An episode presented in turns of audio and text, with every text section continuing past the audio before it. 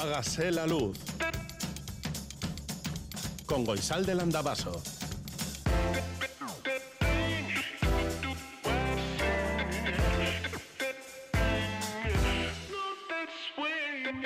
Kaixo, unon guztioi goizeko zazpiak eta ia ia, bueno, eta bos minutu dira, Radio Euskadien Saude. Hoy es domingo y no había nadie por la calle cuando hemos venido, todas las calles mojadas, porque ha llovido muchísimo esta noche, ¿eh? Y nada, que la gente debe estar durmiendo o en sus trabajos o desde luego no camino de, porque ya te digo que no nos hemos cruzado con nadie prácticamente. Jorge Ibáñez, Iker Aranaz y Goizal del Andabaso, nos vamos a tomar contigo un café, si quieres, claro. Nosotros ya tenemos el agua caliente preparado. Solo faltas tú para que nos tomamos el café. Hemos decidido no tomar roscón de reyes porque ayer tuvimos un poco de sobredosis de roscón de reyes. Lo comimos de creo que todos los tipos que pueden haber existido. Así que hoy un café solo y poco más. 688-840-840 con el 0034 si escribes desde Iparralde. Este es el WhatsApp de Radio Euskadi. Hágase la luz arroba itv.eus es nuestro email. ¿Cómo voy a saber? ¿Cómo voy a saberlo? No canto lo que siento, ¿cómo voy a saber? ¿Cómo voy a saberlo? Si no canto lo que siento, puede ser que tropiece. Puede ser que lo intente y no empiece, que de noche o de día me sincero, te cuenten mentiras las cosas que cambian son las piezas que al final encajan. Y cuando no se respira, no hay otra salida que mira donde nadie mira. ¿Cómo voy a saber? ¿Cómo voy a saberlo? Si no canto lo que siento. ¿Cómo voy a saber? ¿Cómo voy a saberlo? No canto lo que siento. En el punto de mira, tengo el alma, los huesos, la vida, para que no quede nada del dolor que te atraviesa y te para.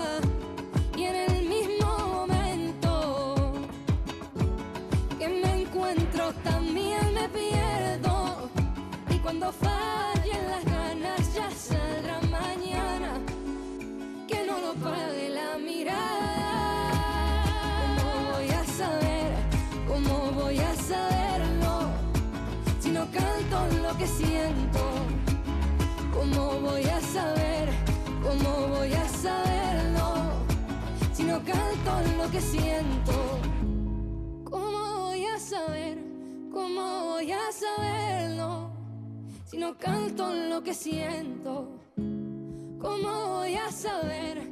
¿Cómo voy a saberlo? Si no canto lo que siento. Pa' cuidarse, pa' quererse, Va a ser de una y también de la gente. pa' cuidarse, pa' quererse, Va a ser fiel a lo que representa. pa' cuidarse, pa' quererse, Va a saber que te tengo presente. pa' cuidarse, pa' quererse, Tú recoges lo que siembras. pa' cuidarse, pa' quererse, Va a ser de una y también de la gente. pa' cuidarse, pa' quererse, Va a ser fiel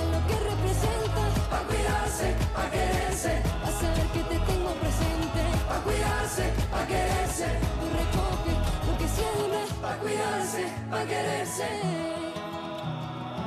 pa' cuidarse, pa' quererse, pa' cuidarse, pa' quererse, pa' cuidarse, pa' quererse. El WhatsApp de Radio Euskadi. 688-840-840. Hágase la luz. Las temporadas vacacionales en Hágase la Luz los han dejado charlas pausadas con muchas personas y nos gusta hablar, pero sobre todo nos gusta escuchar las cosas que nos cuentan. El arquitecto Daniel Carballo Stolaza nos presentaba un libro publicado por Pamiela que analizaba las plazas con frontón de Euskal Herria y realizaba un minucioso análisis sobre la evolución de estas. La plaza ha existido desde que existen los conjuntos urbanos, entonces es el punto de encuentro habitualmente porque está rodeado por edificios significativos, representativos, como la iglesia, el ayuntamiento, las escuelas, etcétera. Entonces, sea festivo o sea día de labor, yo creo que la plaza eh, ha servido para, para estos encuentros habituales de los que habitan las poblaciones. Pero además de eso, para todo tipo de acontecimientos festivos, mercado y en lo que nos toca también para el juego de pelota. Eh, yo creo que es el punto en nuestro, en nuestro urbanismo, es el punto de encuentro, el punto de referencia de, de las poblaciones tradicionales o las que se ha mantenido el urbanismo en su traza original. La primera cosa que me ha venido a la mente al abrir el libro es que las plazas de Goalde e Iparralde son un poco diferentes porque sus frontones también lo son. Eh, bueno, esto es una casualidad temporal. Los dos han seguido una evolución parecida. Eh, las plazas originalmente ni siquiera había paredes para jugar a pelota. Eh, eran calles o plazas donde, bueno, y aún en algunas poblaciones se sigue practicando el juego de pelota sin necesidad de ninguna pared.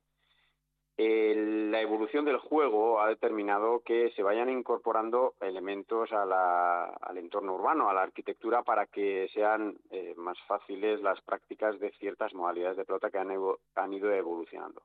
Las poblaciones de Goalde han evolucionado hacia los frontones y los frontones de pared izquierda, hasta incluso los frontones cubiertos, ¿no? haciendo desaparecer de la traza urbana aquellos espacios que tradicionalmente eran plazas abiertas. Los que ahora identificamos como plazas de Iparralde eh, también son las de Gualde y también son las de otros territorios. Hay muchísimas plazas en Soria, en Guadalajara, en, en Salamanca, en Teruel, etcétera. Nosotros siempre referenciamos a las de Iparralde y Gualde, pero las de única pared están muy extendidas en todo el territorio eh, o en toda la península, ¿no? ¿Esto qué quiere decir? Que en Iparralde se ha mantenido el patrimonio, hay mucho más respeto al patrimonio históricamente, mientras que en Egoalde hemos transformado estas originalmente únicas paredes de, juego de rebote o juego a, a guante, etcétera, incorporándole la pared izquierda. Esto es debido a que pues en el siglo XIX ha habido el juego hablé o el juego contra la pared, suscita mucho interés, entonces hace que todas esas plazas que originalmente tenían una única pared de rebote, igual que se mantienen en Iparralde, pues se vayan transformando. Entonces, en vez de construir, como se hace en Iparralde, un edificio nuevo, un frontón nuevo, una plaza nueva, respetando la original, pues se ha ido transformando las que originalmente eran plazas de largo. Entonces, entonces mientras nosotros no vemos en nuestro paisaje esas únicas paredes, que sí las hay en Zubieta, tenemos en, en Villabona, en Oyartzun, y en alguna otra población sigue habiendo esa única pared, las identificamos como que son de Iparralde, pero es que en Iparralde tienen, como he dicho, bastante más respeto por el patrimonio y en vez de transformar la, la plaza original, la plaza tradicional, pues construyen una nueva plaza, incluso cerca de la plaza antigua. Podemos ver ejemplos como el de Sara, ¿no? Sara tiene la plaza tradicional eh, en el entorno del ayuntamiento, la iglesia, y luego han hecho una nueva plaza muy cerca de esa, que es más adecuada para, para juego rebote, que también es plaza abierta sin ningún inconveniente, es una población pequeña. Nosotros en Egualde no, no somos así y quizás somos más aprovechateguis o, no sé, por economía de medios y no tenemos ningún escrúpulo en transformar esas paredes de rebote, que son magníficas, incorporándole una pared izquierda y haciendo que los vecinos que veían vistas a la plaza, pues de repente se les adose una pared izquierda, como en Hermua o como en Amezqueta, en Ochandio, delante de la iglesia, etc. Hágase la luz. La filósofa y escritora catalana Marina Garcés venía a Euskal Herria a presentar uno de sus trabajos traducido al euskera y publicado por Yakin. Y nada, que hasta allí nos fuimos para hablar con ella a una librería. Nuestras sociedades se han vuelto muy temerosas a todo lo que consideramos que es desconocido esto es un giro interesante porque si pensamos en otras épocas o en otros momentos, lo desconocido podía ser lo emocionante de una vida, por ejemplo, ¿no? de una aventura, de un viaje, también de una sociedad, ¿no? Vamos hacia algo nuevo. Esto, un poco los signos de la modernidad eran eso, ¿no? O sea, lo conocido era lo que pesaba, ¿no? Aquello que se quería dejar atrás y lo desconocido era algo que se asociaba a la promesa de algo mejor, de un descubrimiento, de un cambio de un encuentro. Hoy en día yo pienso que se ha girado esta sensación y todo lo desconocido lo percibimos como una amenaza desde las personas que no conocemos y de ahí todo el rechazo a las personas que vienen de entornos que no son inmediatamente el nuestro, puede ser los migrantes, pero también otras formas de, de extrañeza, pero también a los tiempos futuros, a todo aquello a lo que llamamos incierto. Repetimos mucho, vivimos en tiempos de inciertos. Bueno, incierto lo es todo el tiempo, porque el tiempo lo es de incierto. No, no, nunca hemos vivido en la certidumbre. Esto no es una ficción. Y en cambio hoy esto es sinónimo de vivimos en tiempos amenazantes. Y las amenazas no tienen un solo rostro, están hechas de precisamente de todo aquello a lo que no podemos poner rostro o no sabemos cómo ponérselo. Y de ahí yo pienso que estén dominando todas estas formas de vida tan de burbuja, tan encerradas entre espacios de confianza o de identidad cada vez más reconocibles. Decías que la conversación es imposible si no se da entre personas que piensan diferentes, vienen de diferentes mundos. Es decir, que la conversación no existe actualmente. Para mí es importante utilizar y reivindicar la palabra conversación porque comunicación tenemos mucha. De hecho, estamos sobrecomunicadas en todos los sentidos, ¿no? Ya no sabemos por dónde nos llegan los, mensajes, las informaciones, los intercambios, pero conversar precisamente es poder llegar a estar hacia, ¿no? hacia afuera, ¿no? poder dirigirse junto a otros y entre otros en torno a asuntos comunes. Esto es una conversación, no solo gastar palabras, ni gastar mensajes, ni gastar contenidos. Cuando conversamos de verdad con alguien es porque tenemos algo que decirnos. Y eso Claro, ¿con quién y cómo puede pasar hoy? Cuando los espacios sociales están tan canalizados para que nos encontremos solo con aquellos o quien tenemos algo que hacer, y intercambiar y proyectar y trabajar, etcétera, o a consumir.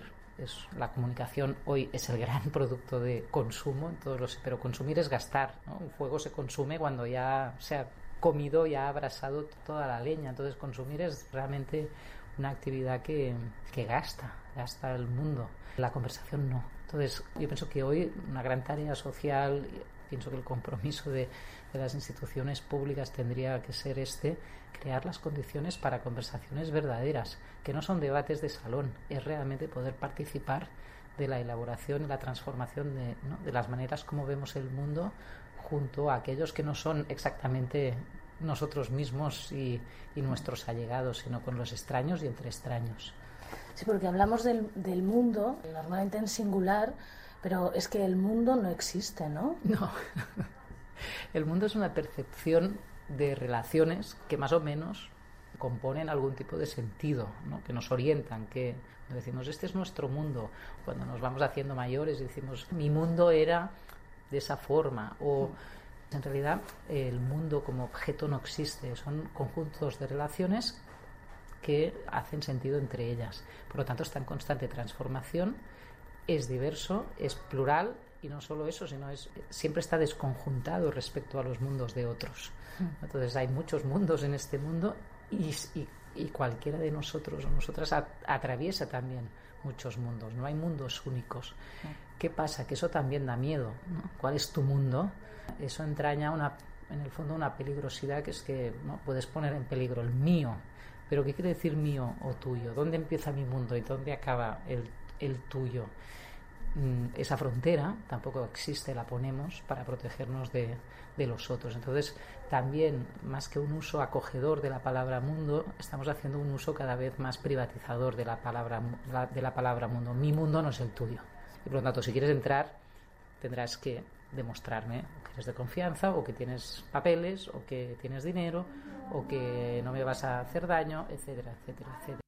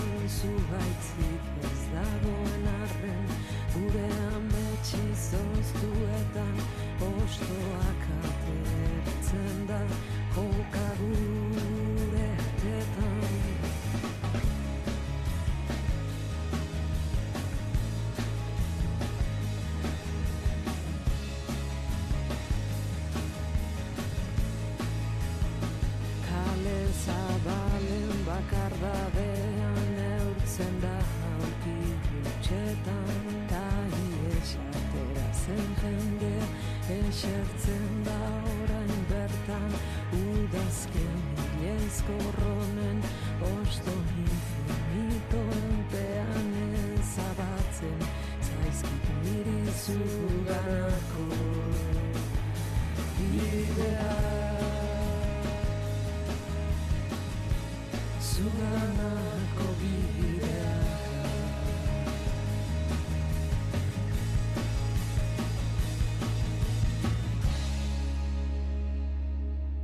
Hágase la luz. Yo no sabía que en Euskal Herria existían unas orquídeas que crecen de manera salvaje en nuestros campos y que no tienen nada que ver con esas que venden en las floristerías. El problema es que no se sabe cuántas son y la Asociación Aranzadi se le ocurrió cartografiarlas. Mejor dicho, se le ocurrió pedir a la gente que las fotografiara para hacer esa cartografía. Y así nos lo contó la botánica y miembro de Aranzadi, Ana García del Vago. Sí, sí que existen. Son bastante diferentes de las tropicales, de esas que tenemos en, en casa, pero las podemos encontrar. ¿Y qué tienen? ¿Más color o menos color? O... Bueno, son algo más discretas, ¿no? Las que tenemos, bueno, las de floristería, por decirlo de alguna manera, que son de origen tropical, pues suelen tener unas flores más grandes, menos flores por cada individuo y aquí pues son cada flor es un poco más chiquitita y, y de altura también son más pequeñas. ¿Dónde podemos encontrarlas? Pues la verdad es que se distribuyen en varios tipos de hábitats. En general, las de Euskal Herria prefieren ambientes más abiertos y soleados, a diferencia de los trópicos, ¿no? que, vive, que viven en, en bosques. Pero bueno, también podemos encontrarlas en ambientes más húmedos como son las turberas, ¿no? que siempre tienen el suelo inundado, o también las podemos encontrar en bosques. Hay algunas que prefieren pues zonas con un poco más de sombra y, y en ambientes más forestales las, las encontraremos también. De momento no se sabe cuántas especies o cuántos mm, tipos de, de, plantas, de orquídeas hay en Euskal Herria. Bueno, las especies están bien definidas. Lo que no teníamos información, por lo menos desde Aranzadi, es que, qué distribución tienen, tienen ellas. Al final, sí que se han hecho varios proyectos, yo creo también a nivel individual, ¿no? La gente que es así como eh, aficionada a la naturaleza o que le gustan mucho las orquídeas lleva haciendo años proyectos pequeños o igual desde algunos municipios, pero bueno, así como una cartografía entera de, de todo Euskal Herria, por ejemplo, desde Aranzadi no teníamos recogida esa información. ¿Se supone que este origen está en el trópico, o sea, en lugares más cálidos que Euskal Herria? Sí, eso es. El origen está en los trópicos, eh, sobre todo, y bueno, al final es donde hoy en día también encontramos mayor diversidad de, especies. Eh, hay muchos endemismos y, bueno, es otro tipo de, de orquídeas. Entiendo que la, o sea, las orquídeas, la familia de las orquídeas se ha distribuido de manera eh, natural, como otras muchas especies. Aunque el origen sea en los trópicos, pues poco a poco estas especies tienen capacidad de ir cogiendo más territorio y a medida que van colonizando esto, pues las que son capaces de adaptarse a esos nuevos entornos con esas nuevas variables climáticas o pues por ejemplo a los polinizadores que hay en ese entorno, pues son las que sobreviven y las que tenemos hoy en día, por ejemplo en Euskal, en Euskal Herria. Tendrá orquídeas la traductora e intérprete Ana Morales. Ella trabaja en Euskal Herriko Universitatea y su labor es amplia, pero básicamente viaja de un idioma a otro para que las personas que no pueden hacerlo, pues lo hagan, es decir, lo entiendan. A veces induce a error eso de intérprete porque da la sensación de que te dedicas a desentrañar enigmas o descifrar códigos extraños o hacer teatro, que también conduce a, esa, a ese error a veces el nombre intérprete en el ámbito en el que nos movemos no es más que traducción oral. Esa es la única diferencia. Es mm, lo que se dice en un idioma a otro, pero en lugar de usar herramientas escritas para el lenguaje escrito, el ordenador o el bolígrafo, lo que sea, pues eh, lo que se usa es la voz y el equipo de mm, a veces de traducción simultánea, pues una cabina, un micrófono, unos cascos, etcétera. O sea que podríamos decir que sois una especie de puente comunicativo. Sí, sí, sí, muy bien dicho. ¿En cuántos idiomas realizas tú la interpretación? Yo normalmente trabajo con dos idiomas, euskera y castellano, y a veces también ocasionalmente con el inglés. O sea que tienes que tener un control de los idiomas excelente para poder traducirlo, porque esto va muy rápido, ¿no? Sí, claro, a diferencia de la traducción escrita que te permite hacer más comprobaciones, bueno, para la que, también hace falta un dominio excelente de los idiomas, pero que permite revisión o consultas, eh, la interpretación pues ocurre todo en tiempo real. Entonces, es una condición sine qua non tener un dominio excelente de los idiomas con los que trabajas.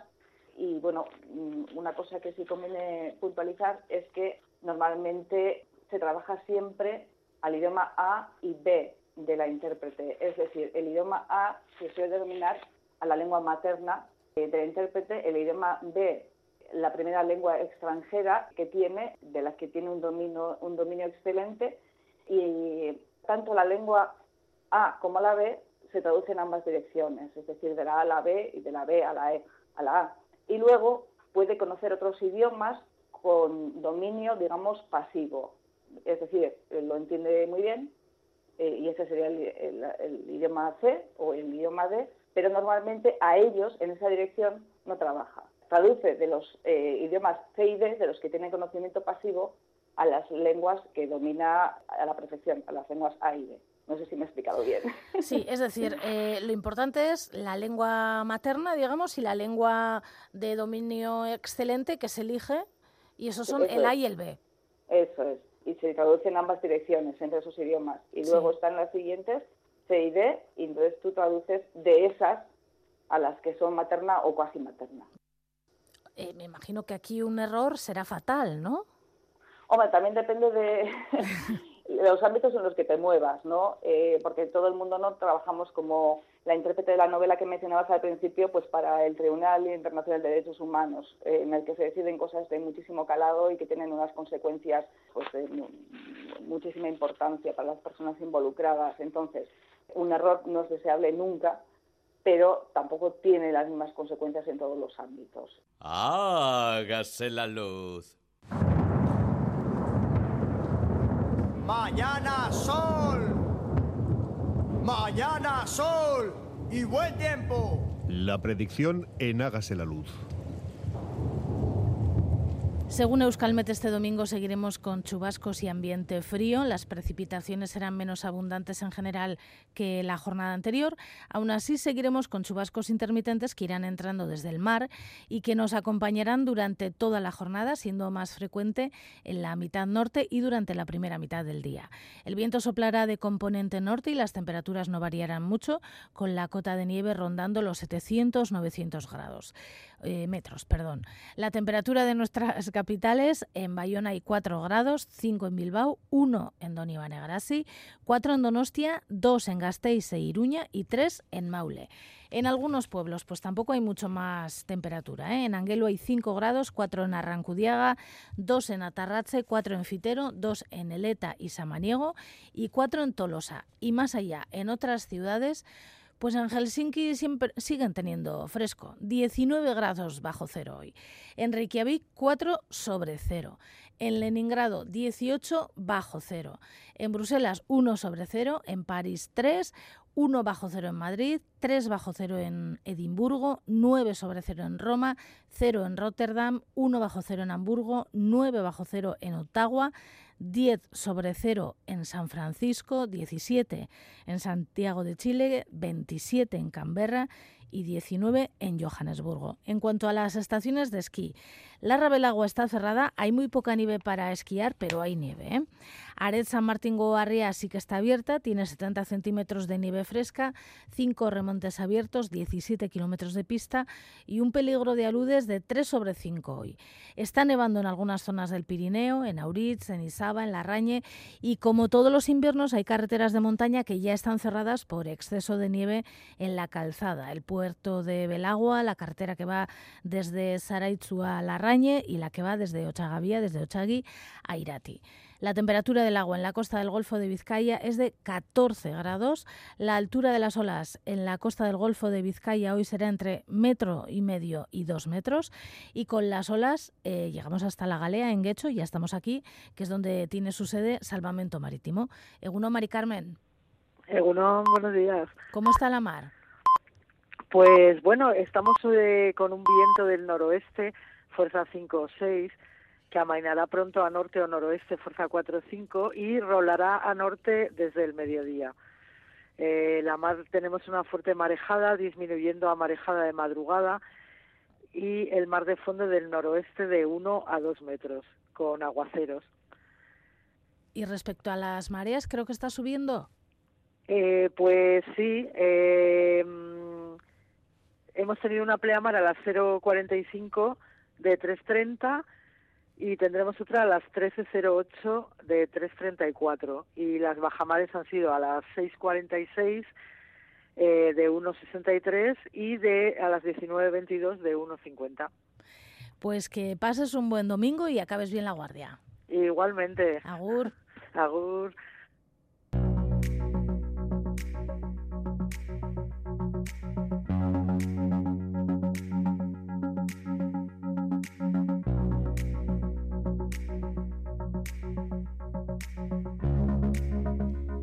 Maitatzea ez da bakarrik gauza intimo bat, baizik eta soziala. Son palabras de la escritora Carmele Jayo en la portada de Gara.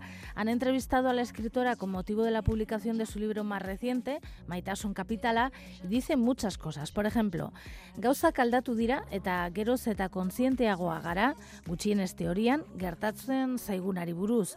Hor feminismoak asko lagundu digu hitzak eman dizkigulako ulertzeko zer gertatzen zaigun. Baina beste alde batetik, badagor zulo beltz bat, Pandoraren kutsa bat, beldurra ematen diguna irekitzea kasu askotan. Sobre este libro de eh, Carmele Jayo y con ella, con Carmele Jayo, hablaremos la semana que viene en Pompas de Papel. Bueno, en el país hay una entrevista con una periodista y activista, Elian Brum. Ella es una férrea defensora de la selva de la Amazonía y dice que con su desaparición el mundo sería un infierno literal. Una entrevista muy, muy interesante en la que la escritora afirma que desde niña escribe para no morir y no matar. En Gara hay otra entrevista interesante con la activista Jaldía Abubakra. Ella es una mujer nacida en la Franja de Gaza, es cofundadora del movimiento de mujeres palestinas Al-Karama y dice, la pretensión es clara, aniquilar a toda la población de Gaza, cometer una limpieza étnica como la que cometieron en 1948, aunque ahora estén encontrando una respuesta de la resistencia palestina. Y mucho más. Este genocidio terminará pasándole factura a Israel y marcará el inicio de la caída del régimen sionista. Incluso dentro de su propia sociedad, que ha vivido en una burbuja de seguridad hasta ahora, incapaz de ver lo que hacía el gobierno en su nombre, se ha producido un despertar ante un sufrimiento similar al que padecen los palestinos desde hace muchísimos años. En The Guardian han entrevistado a la actriz estadounidense Jodie Foster. Hablan con ella sobre su nuevo trabajo cinematográfico, sobre su vida, sobre su evolución, bueno, y optan por un titular que, bueno, yo te lo leo y tú decides. Dice el titular, hay diferentes maneras de ser una mujer. En público de Portugal han hablado con Albert Wenger. Él es un alemán que vive en Estados Unidos, es doctor en tecnología de la información por el MIT y ha publicado un libro titulado El mundo después del capital. El titular que han elegido dice, tenemos que alejarnos de la idea de que hay que trabajar para vivir. En Berría ha escrito Ángel Lerchundi un artículo precioso titulado Bizitza noiz eta nola den eder y escribe sobre el recientemente fallecido Jorge Jiménez Beck, amigo de Ángel Lerchundi, editor de Alberdania, y habla sobre los encuentros entre seres humanos, sobre las palabras, sobre el respeto. Hitza konpromisoa da gizatasunak beharrezkoa du zuzen izendatzea unean uneko realitate humanoena, apalena, niminoena. Daramagun martxan hitzari errespetua galdu genion garaiaz mintzatuko zaigu etorkizuna. Y en este mismo diario han hablado con el filósofo y escritor Iñigo Martínez Peña, que dice, teknokraziaren atzean dagoen sufrimentuaz hitz egin behar dugu. Y llegados a este punto tenemos que mencionar la portada de hoy del diario Berría, un smartphone enorme, gigante, del que salen buitres y aves rapaces con muy mala cara a atrapar algo o alguien en sus garras. Sare sozialak erasotzaien bazkaleku. Bueno, sobre el caso Epstein, escribe en La Marea Lidia Cacho un artículo que ha titulado Criminales de élite, pederastas y sus amistades. Y dice, entre otras cosas, no nos engañemos, no solamente las grandes firmas de abogados y jueces encuentran vacíos legales para minimizar la gravedad de los delitos, es también una parte de la sociedad, en particular las élites, quienes les consideran personajes fascinantes, demasiado poderosos para ser excluidos del entorno privilegiado. Y en Le Monde escribe la crítica y escritora Iris Bray un artículo sobre la Fer de Pardier titulado El cine es uno de los lugares donde se produce la cultura de la violación. Y escribe largo y tendido cosas como esta. Intentan hacernos creer que hay dos hombres en Gérard Depardieu. Por un lado, un padre cariñoso, un actor devoto. Por el otro, este individuo, objeto de diversas denuncias por violación y agresión sexual. Pero lo terrible, y este es el punto de ceguera en nuestra sociedad, es que pueda ser estos dos hombres al mismo tiempo. Preferiríamos que los hombres que amamos no fueran los agresores, y sin embargo, algunos lo son. La mayoría de los hombres que violan o agreden sexualmente a las mujeres no son monstruos enfermos sometidos a sus impulsos. Quienes violan a mujeres y niños lo hacen porque han comprendido que pueden hacerlo. Y otra historia más, en The Guardian, escribe un artículo de opinión Bárbara Ellen. No sintamos lástima por el pobre Oscar Pistorius. Riva Stenkamp sufrió un destino peor. Se refiere al deportista de élite que asesinó a su novia, Riva Stenkamp, por cuyo asesinato ha cumplido condena en la cárcel hasta hace unos días. Y escribe, esto es lo que irrita. Pistorius no puede simplemente salir de la cárcel como cualquier otro asesino de mujeres convicto. Tiene que haber una narrativa de víctima con florituras santas. Lejos de ser la celebridad arrogante, volátil, chauvinista y obsesionada con las armas que se presenta en el tribunal, solo quiere cultivar la madre tierra y leer su Biblia. En el diario de Navarra han hablado con Carmen Pérez, ella es una mujer nacida en Iruña en 1999 y acaba de publicar su primer poemario con el título Memorias Imaginarias.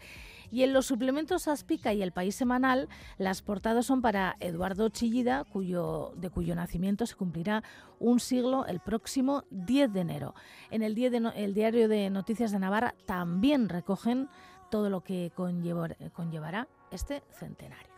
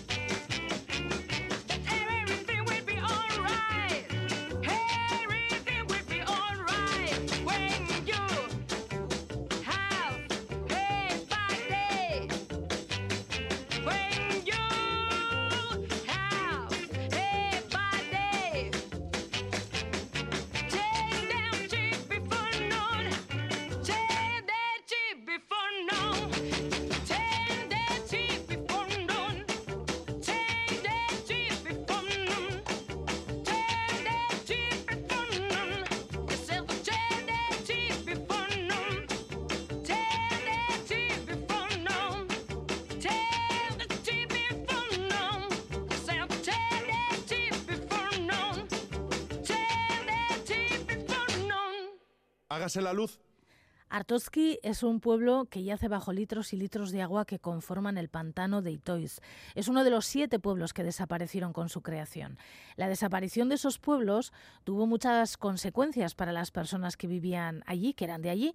La antropóloga Inge Diez Lizalde eh, realizó un trabajo sobre las consecuencias de tener que abandonar tus raíces, lo que ha sido tu casa hasta hace poco tiempo. Su padre era una de esas personas, era de Artoski. Bueno, pues nos queda el deseo de mantener las relaciones y ese sentimiento de pertenencia al pueblo. Eh, yo sí que he notado que nuestras relaciones han cambiado mucho y, y se han debilitado. Entonces sí, fue un golpe duro en ese sentido. Claro, porque tú puedes sentir que eres de un lugar, pero al final sí que necesitas eh, ver ese lugar, ¿no? Sí. O al menos tener una imagen. Supongo, en tu casa hay fotografías de Artoski. Sí, sí que tenemos algunas fotografías, sí, sí. Fotografías así un poco antiguas, pero muy bonitas y se ve el pueblo perfectamente. Entonces yo tengo ese imaginario ¿no? en mi cabeza del pueblo. Eh, no son los únicos pueblos que por razones diferentes han tenido que ser abandonados o han sido expulsados o destruidos. ¿Qué consecuencias tiene en el ser humano acciones de este tipo? Pues tiene consecuencias a nivel comunitario, relaciones se rompen, mm, lo que se dice el desorden comunitario, ¿no? Las personas se desperdigan por el territorio y se pierden esas relaciones. Y después también, pues a nivel a nivel individual, a un nivel más emocional, que se refleja también en el cuerpo, en el físico. Sí, sí. ¿De manera de enfermedades, por ejemplo? Pues por ejemplo, sí, no me parece descabellado y me lo han comentado también muchas personas que hay personas que se han muerto de pena después de dejar su pueblo por el pantano de Itoy, sí, uh -huh. o enfermaron o, o cambiaron. ¿El desarraigo se hereda? Pues en diferente medida, pero yo diría que sí, porque al final a través de las historias y los recuerdos contados, ese sentimiento se puede transmitir a las próximas generaciones, como fue el caso de mi padre conmigo y con mis hermanas. Pero está claro que lo, nosotras los más jóvenes pues no hemos sufrido todo lo que las generaciones anteriores sufrieron durante ese proceso y no lo hemos vivido de la misma forma. ¿Y ese dolor que sienten las personas desarraigadas como tu padre o las personas con las que has hablado, se parece mucho? Mm, sí, en cierto modo sí. Eh, las personas que entrevisté todas me, me, me, hablaron de frustración, de impotencia y de rabia. Y después tristeza ya, cuando ya vieron que no había nada que hacer. Sí que después ya la forma de sobrellevar ese duelo de pérdida pues ha sido diferente, pero ese recorrido sí que lo han, lo han andado juntas.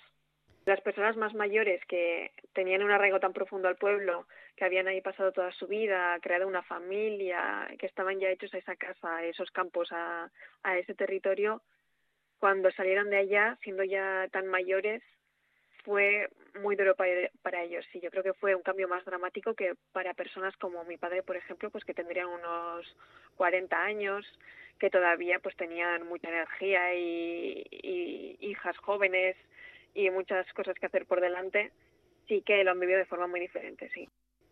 ¿Y qué has descubierto que no sabías y que te ha sorprendido? Pues he descubierto un montón de detalles sobre, sobre todo, esos años de resistencia, ¿no? Frente, frente al proyecto, frente a las instituciones y las empresas, desde el año 85, cuando se empezaron a organizar las personas de diferentes pueblos que crearon la coordinadora de ITOIS y todo, me sorprendió mucho ver esa, esa red que formaron y todo el apoyo que hubo también de otros movimientos de la ciudad y de AOIZ. Hubo gente muy implicada, que ni siquiera era de esos pueblos, pero que apoyaron a la causa, sí. Bueno, Inge, tú has finalizado este trabajo de, de fin de carrera de antropología. ¿Qué, ¿Qué, estás haciendo ahora? Pues ahora voy a empezar un máster. Ah. sí, en medio ambiente y desarrollo. Ah, que no tiene nada que ver, ¿o sí? Bueno, en cierto sentido puede ser. Al final, eh, el proyecto del embalse de Itoiz es parte de, de, infraestructura hidráulica, ¿no? Para el desarrollo. Se dijo que era pues para dar agua a Pamplona, para los sistemas de regadío del sur. Eso sí que se puede considerar como, como proyectos de desarrollo, entre comillas. Entonces, pues bueno, sí. Algo puede tener que ver. ¿Y dónde lo vas a hacer? En Dinamarca. Ah, te vas a Dinamarca. Sí, me voy de Ah. aquí, sí, sí. Y allí vas a estar investigando sobre este tema eh, un año, lo que dure el máster, no sé. Pues estaré dos años. Dos años. ¿Te vas a llevar alguna foto de Artoski? Pues mira, tengo en mi cuarto una foto mía eh, con mi hermana y con mi hija en Artoski, con una bici que me regalaron cuando era pequeña. Yo creo que esa me la llevo. ¡Eh! Enciende la luz. Los cuidados es uno de los grandes retos de las sociedades actuales, la participación en ellos, incluso la profesionalización de los cuidados. Sobre ello reflexionó en Sainz Arenaría que el doctor en Ciencias Políticas Félix Arrieta y con él también hablamos en 2023. Eh, la pospandemia creo que está demostrando que los cuidados están en el centro del debate público, ¿no? Y que si la pandemia nos enseñó algo, nos puso a todos y a todas en el centro de todas las situaciones de fragilidad, nos demostró que todas las personas podemos ser frágiles en cualquier momento y creo que a partir de ahí el debate de los cuidados también ocupa una posición central y nuclear en nuestra sociedad. ¿no? Reconocer que somos frágiles ya es dar un paso adelante, ¿no? Mucho, nos cuesta, nos cuesta mucho. Eh, nos cuesta mucho porque implica ponernos en relación de ayuda y en situación de ayuda.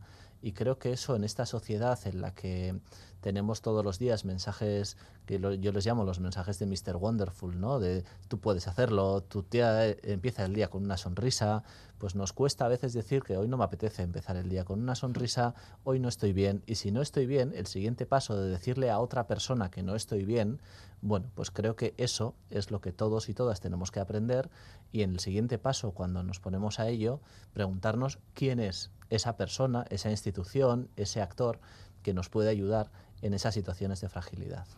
Es curioso que este libro lo haya escrito un hombre. Sí, yo creo que el sector de los cuidados siempre ha estado muy vinculado eh, a las mujeres, a lo femenino. Tiene que ver también con una no remuneración, ¿no? Y yo creo que eh, yo digo en el libro y lo comento que, que estamos en un estado de bienestar eh, con mucha parte de desarrollo. El estado de bienestar se construyó eh, a partir las, del final de la Segunda Guerra Mundial sobre esa parte de trabajo que las mujeres hacían en casa, ¿no? lo que se llaman los 30 años gloriosos del estado de bienestar, los 30 años dorados, que son del 45 al 75, se fundamentan en un paradigma de hombre blanco trabajador. Y hombre blanco trabajador en el mercado laboral implica que había una mujer que se encargaba del cuidado de las tareas del hogar. Eso en parte sigue siendo así, aunque las trayectorias vitales y profesionales de las mujeres hayan cambiado. ¿no? Yo creo, yo me he atrevido con un poco de atrevimiento a escribir sobre este tema, sabiendo que también el movimiento feminista es quien está impulsando el debate sobre esto. Pero no pretendo hurtar ningún debate, pretendo hacer una aportación a lo que des- también desde el ámbito institucional, bueno, pues se debería de tener en cuenta. ¿no? Hay una palabra que me ha gustado mucho, desfamiliarización, desfamiliarización. Sí, es de construir el rol que obligatoriamente las familias tienen que tener, ¿no? Y, por lo tanto había una época que, que yo creo que estamos transicionando en la que parecía que cuando había unas personas mayores en la familia, normalmente quien se ocupaba del cuidado eran las hijas, ¿no? La siguiente generación, pero sobre todo las hijas, no tanto los hijos. Después eh, eso se transmitía también a las nietas a veces, ¿no? Incluso ah, no, hay, no son pocas veces en que la cónyuge del hijo se ocupaba a veces más de... Bueno, hay que deconstruir ese tipo de relaciones, hay que entender las familias de otra manera y como decía antes también, les tenemos que dar a las familias otros recursos para que puedan elegir eh, cómo establecen esas relaciones. ¿no? Eso es para mí desfamiliarizar. No quiere decir que haya que eliminar la lógica de las familias, porque creo que eso es un elemento importante de cohesión social, sino que hay que interpretarlo de otra manera.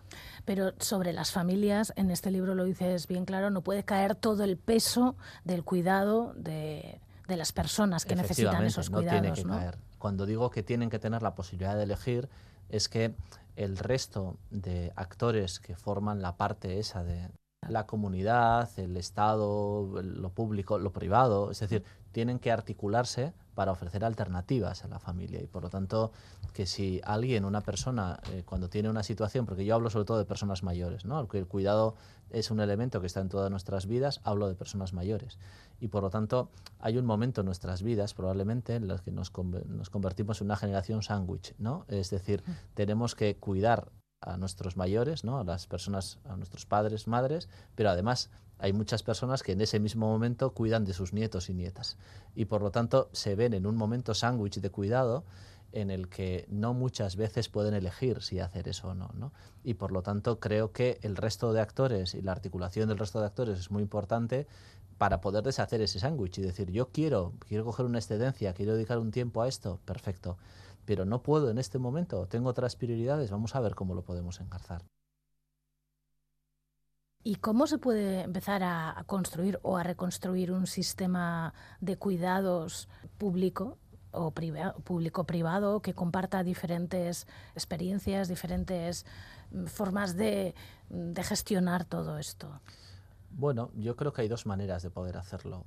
Una que creo que ya se está haciendo poco a poco, ¿no? A través de, experiencias que van de abajo arriba en, diferentes municipios, en diferentes comarcas, ¿no? Se está intentando eh, poner en marcha espacios de coordinación, iniciativas, cooperativas como las que yo he dicho antes, elementos que tienen que ver con organizar los cuidados de otra manera, pero también hace falta un impulso de arriba a abajo. Es decir, hace falta un marco normativo nuevo que nos ayude en eso. Es decir, esto no es un cambio que vaya a suceder de un día para otro, pero creo que el debate en torno a un nuevo marco normativo que implique lo que los cuidados tienen de sí, que sobre todo tiene que ver con los servicios sociales y tiene que ver también con la salud, bueno, pues nos tendrá que llevar a organizar el espacio de otra manera, ¿no? Y organizar sobre todo el espacio local de otra manera, que es donde las personas vamos intentando buscar referentes. Por lo tanto, yo creo que ¿no? también engarzando con todo el debate sobre la situación primaria que en este momento vive Osakidecha, por ejemplo, y los debates pendientes y las reformas pendientes en servicios sociales, creo que es el momento también de empezar un debate profundo en torno a una nueva ley que eh, organice los espacios de otra manera y que ayude también a que las personas podamos sentir una referencialidad clara en este ámbito. Y también eh, reivindicas la transversalidad de todo esto, ¿no? que afecte a todos los ámbitos. Efectivamente, yo creo que al final tenemos que ser conscientes de que hay una parte pública que yo creo que habrá que articular ahí, pero también hay una parte comunitaria que tenemos que, trabajar ¿no? y, que tiene que ser la imbricación de, de, esos dos mundos. ¿no? Y la parte comunitaria seguramente es lo que más nos cuesta imaginar, porque todas hablamos de comunidad, pero luego nos cuesta ver qué es exactamente eso, ¿no? Y creo que comunidad son nuestros lazos, eh, nuestros vecinos, comunidad son nuestros amigos, comunidad son eh, aquellas personas que están en comercios, en, es decir, barrio, eh, cuando hacemos barrio hacemos comunidad, ¿no? Y yo creo que a muchas personas les puede pasar a veces cuando son mayores, cuando llegan a ser mayores, se quedan viviendo solas a veces, ¿no? Y que esas situaciones de fragilidad, eh, suceden sobre todo por una pérdida de vínculo social. Hay una pérdida de redes, ¿no? Y creo que la comunidad ahí puede ser fundamental para ayudar a, tejer, a retejer esas redes y a que esa situación de fragilidad que se empieza a dar pueda acompañarse de otra manera. Y la poesía. Siempre tiene que haber espacio para la poesía. Por ejemplo, la de Mariluz Esteban, Aragisco e Reformac. Fue un trabajo literario en el que nos sumergimos con ella misma, con la propia autora.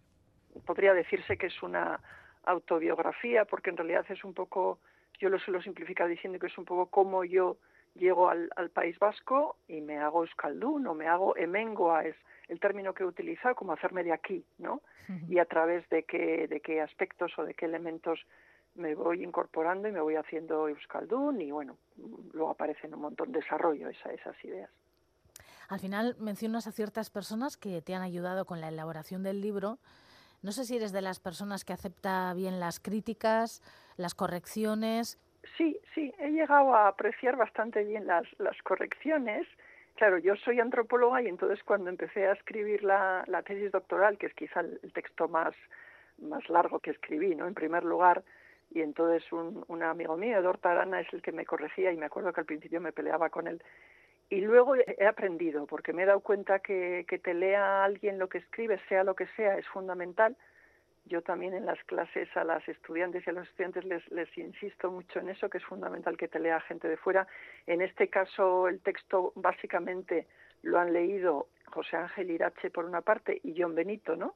del que yo me fío mucho por otra, y la verdad es que hicieron unas aportaciones fundamentales y en general he hecho caso a todo lo que me han dicho, o por lo menos lo he tenido en cuenta de alguna manera, sí. Decir públicamente que tú has aprendido euskera de adulta, que en tu casa se hablaba castellano, ¿todavía hoy por hoy es salir del armario? No creo, no, eso no tanto. Yo, no, yo además empecé a aprender en la adolescencia, que nunca me acuerdo exactamente los años que tenía, pero tenía 12, 13, 14 por ahí. Y bueno, me gusta decirlo porque además yo empecé a aprender vizcaíno primero, luego ya aprendí más tarde batúa, ¿no? Como cuento en el, en el libro, en una, una habitación, un, un local de la iglesia de San Pedro, que yo vivo cerca de la iglesia de San Pedro en Basauri, y era un local pues pues viejo de cualquier manera que nos habían dejado para dar las clases cuando todavía no había ni escolas ni euskalteguis ni nada que se pareciera ni había siquiera libros. El, el, libro con el que yo aprendí vizcaíno era el Xavier Peña que es un manual pues no de hace muchos años.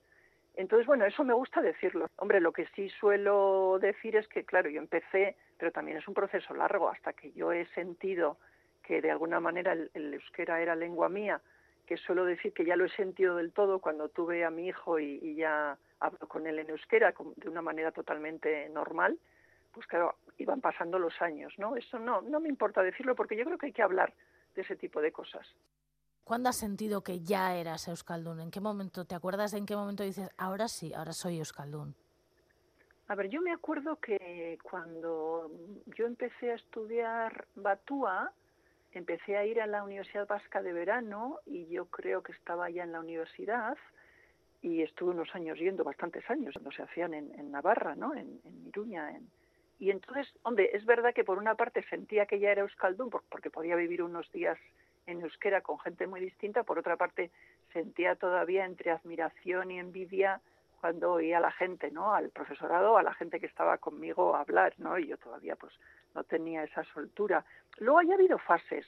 Una fase muy importante es el padre de mi hijo, Edor Tarana, es un hombre que es súper euskalchale, y entonces cuando empezamos a tener la relación, pues claro, se dio por hecho, por supuesto yo también lo di por hecho que iba a ser en euskera y con él aprendí muchísimo y también en la medida que empiezas una relación íntima en euskera, también con algunas amigas me pasó, pues también es otra dimensión, ¿no? En el aprendizaje. Y eso ha sido muy importante. Luego también ha sido importante que yo en, en el 98 empecé a dar clases en la Universidad del País Vasco y empecé a dar clases en euskera. Y entonces yo siempre digo que aprendí mucho, y eso también escribo en el libro, aprendí mucho con, con los estudiantes que tenía, sobre todo los primeros años.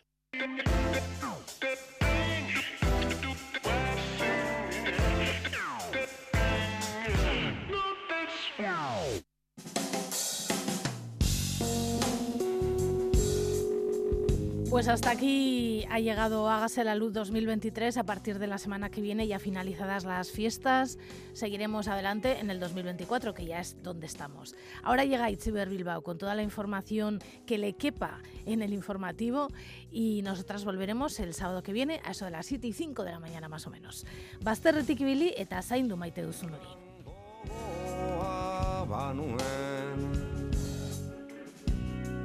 Zuretzakonik Neurako ia etzen. Haren arrastore. Ondamendia Maldan bera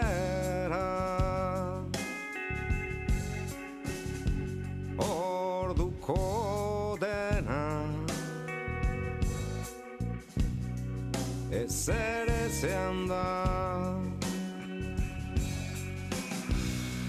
Ez ere zean da e Maldan bera Ia egun sentia da Eta ni Naiza itua